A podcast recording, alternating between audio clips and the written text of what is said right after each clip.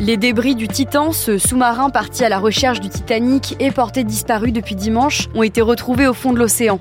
L'hypothèse d'une implosion catastrophique est privilégiée par les gardes-côtes américains. Désormais, selon les premiers éléments de l'enquête, il n'y a presque aucune chance de survie pour cet équipage de 5 personnes. Ocean Gate, la société qui a organisé cette expédition, commence déjà à concentrer les critiques. Mais alors, pourquoi l'hypothèse de l'implosion a rapidement été privilégiée? On pose la question à Patrick Sauce, éditorialiste international pour BFM TV.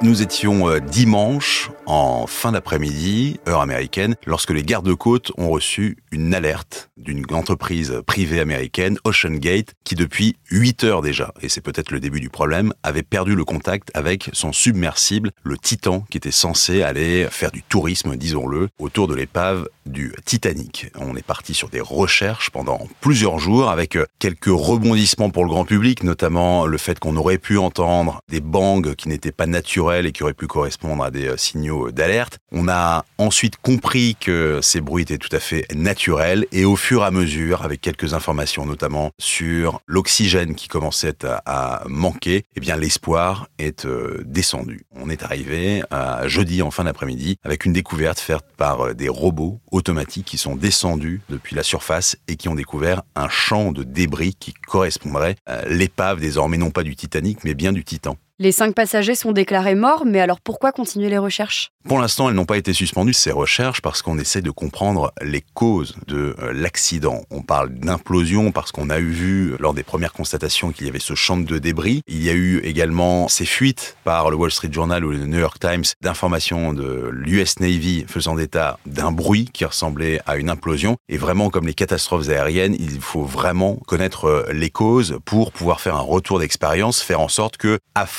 de tirer les leçons de tout ça, on arrive à un niveau de sécurité maximum. Ça, c'est pour le retour d'expérience générale. Il y a les familles, évidemment, qui savent maintenant qu'il n'y a plus d'espoir de retrouver leurs proches vivants. Oui, mais il y a peut-être des corps à remonter, ou au moins à voir. Puis enfin, il y a les entreprises, d'abord d'assurance, qui ont lancé euh, les, les, secours. Il y a les entreprises, notamment détenues par l'une des victimes, qui se retrouvent totalement orphelines et qui ont besoin de connaître les causes, peut-être aussi pour se retourner contre Gate. Mais comment expliquer cette possible implosion du Titan? L'expédition a-t-elle négligé des mesures de sécurité? Sur l'expédition, on ne le sait pas encore. En revanche, je dirais sur la politique de cette entreprise Ocean Gate, il y a de quoi être sacrément troublé. Il n'y a pas besoin d'enquêter euh, très longtemps.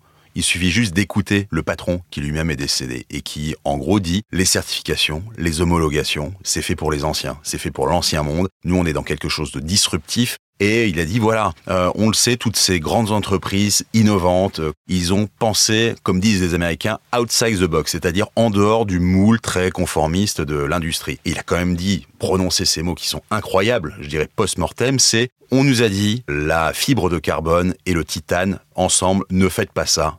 Eh bien, on l'a fait. Et donc, ne serait-ce que là-dessus, il y a de quoi se poser de sérieux doutes sur la sécurité de ce submersible.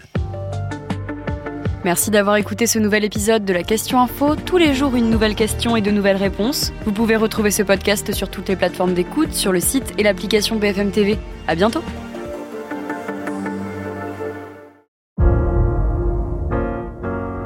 Vous avez aimé écouter la Question Info? Alors découvrez le titre à la une, le nouveau podcast quotidien de BFM TV. Les grands récits de l'actualité, des témoignages intimes c'est tous les soirs sur vos plateformes préférées. À bientôt!